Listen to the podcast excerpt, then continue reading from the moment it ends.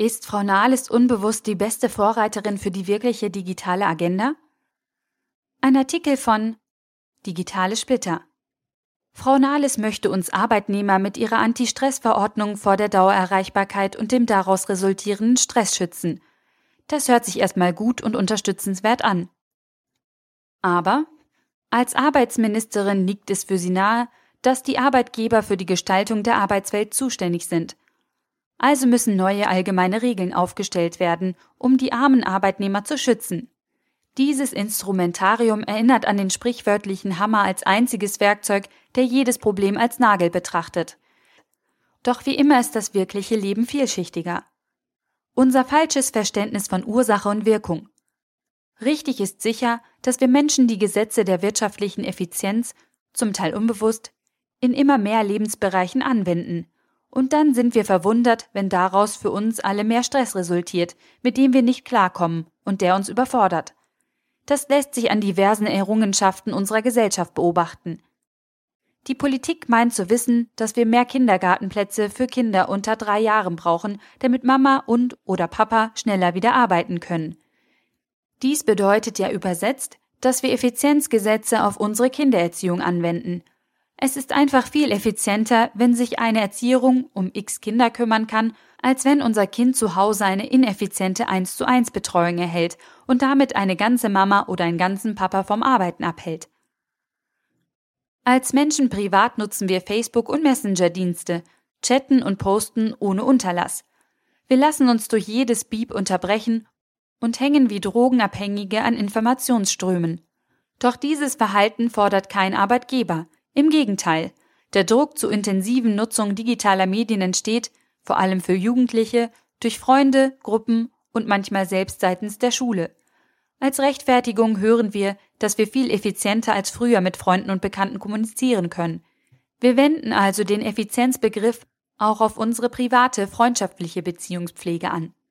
Wir Menschen haben zwar mit der digitalen Welt viele neue Möglichkeiten gefunden, aber offensichtlich haben wir weder als Privatpersonen noch als Gesellschaft den Weg zum richtigen Umgang mit den neuen Wundertools entdeckt. Die Arbeitgeber werden es schon richten.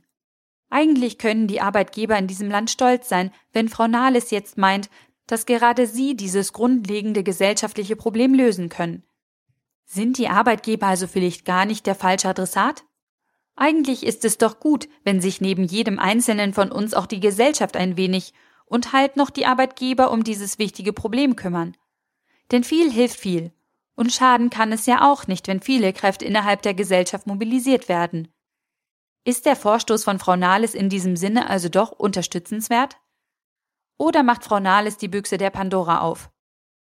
Schaut man genauer hin, ergeben sich gleich mehrere echte Gefahren, die Frau Nahles mit ihrer geplanten Verordnung eher verstärkt als verbessert. Erstens, sie wendet den üblichen und bis heute anerkannten Dreisatz zum konsensorientierten Finden von Lösungen an. Untersuchung durch einen neutralen Dritten, Erarbeiten eines konsensfähigen Vorschlags, Umsetzung der Lösung. Das ist das herkömmliche Muster zur wissenschaftlichen und technologisch orientierten Verstressung der Welt, aus der wir gerade einen Weg herausfinden müssen. Man kann Entschleunigung nicht an andere delegieren und damit effizient machen. Genau mit diesem Gedankengut haben wir in den letzten Jahren die konsumorientierte Welt der Erholungsversprechen aus Wellness, Sauna und Urlaubsreisen geschaffen, die uns Menschen letztlich nur noch tiefer in den Sog der Beschleunigung zieht. Die Arbeitgeber auch nur in der Nähe eines Lösungsbringers zu stellen, bedeutet den ersten wichtigen Schritt.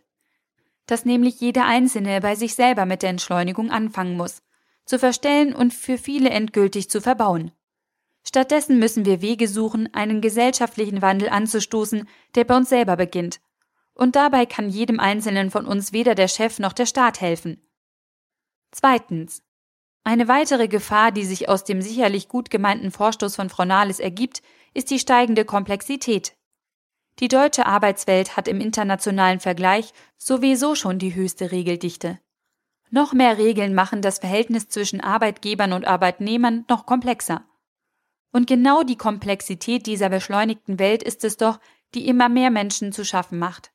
Wenn Frau Nahles sich also sicher ist, dass gerade die Arbeitgeber einen Beitrag zur Entstressung leisten sollen, so ist die legislative Verankerung von überprüfbaren Verordnungen und Gesetzen offensichtlich der falsche Weg für eine echte Verbesserung unseres Wohlbefindens. Eine wahrscheinliche Antwort auf die steigende Komplexität in der Beziehung zwischen Unternehmen und Arbeitnehmern ist ein weiterer Schub für einen noch höheren Automatisierungs- und Digitalisierungsgrad in der deutschen Wirtschaft. Ist das nicht eigentlich das Spielfeld der digitalen Agenda? Während die digitale Agenda in eine sinnlose Diskussion über Breitbandinternet und Störerhaftung bei WLAN-Zugängen ausgeartet ist, schafft Frau Nahles mit ihrem Vorschlag zur Entstressung unserer Arbeitswelt eins so ganz nebenbei. Die Automatisierung und Digitalisierung bis zum Äußersten.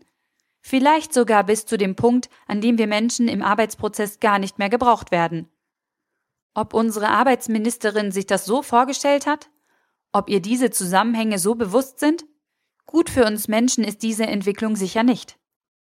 Solange ein Teil unserer Mitmenschen Facebook, Google und Co verteufelt und die anderen verkleidet als Maschinenstürmer und Ludisten einfach nur weiter drauf los digitalisieren wollen, werden wir als Menschen immer menschenunwürdigere Arbeitsbedingungen haben.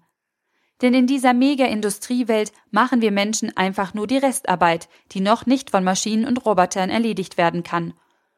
Und das ist so, unabhängig davon, ob wir das in irgendwelchen Ländern ganz weit weg als menschenunwürdige Arbeitsbedingungen bezeichnen oder ob es hier in unserer westlichen Welt Leistungsverdichtung genannt wird. Außer den kreativen und wertschöpfenden Prozessen, die auch in Zukunft nur von Menschen ausgeführt werden können, gibt es eine zunehmende Anzahl von, dem Augenschein nach, sauberen Dienstleistungsjob, bei denen der Mensch einfach noch ein paar Jahre gebraucht wird, bis ihn eine Maschine ersetzt. Und genau hier findet Leistungsverdichtung statt. Aber ändern können dies nicht die Arbeitgeber, die als Unternehmen selber in dieses verteufelte Optimierungsspiel eingebunden sind. Da müssen wir schon gemeinsam als Gesellschaft und auch jeder Einzelne für sich ran.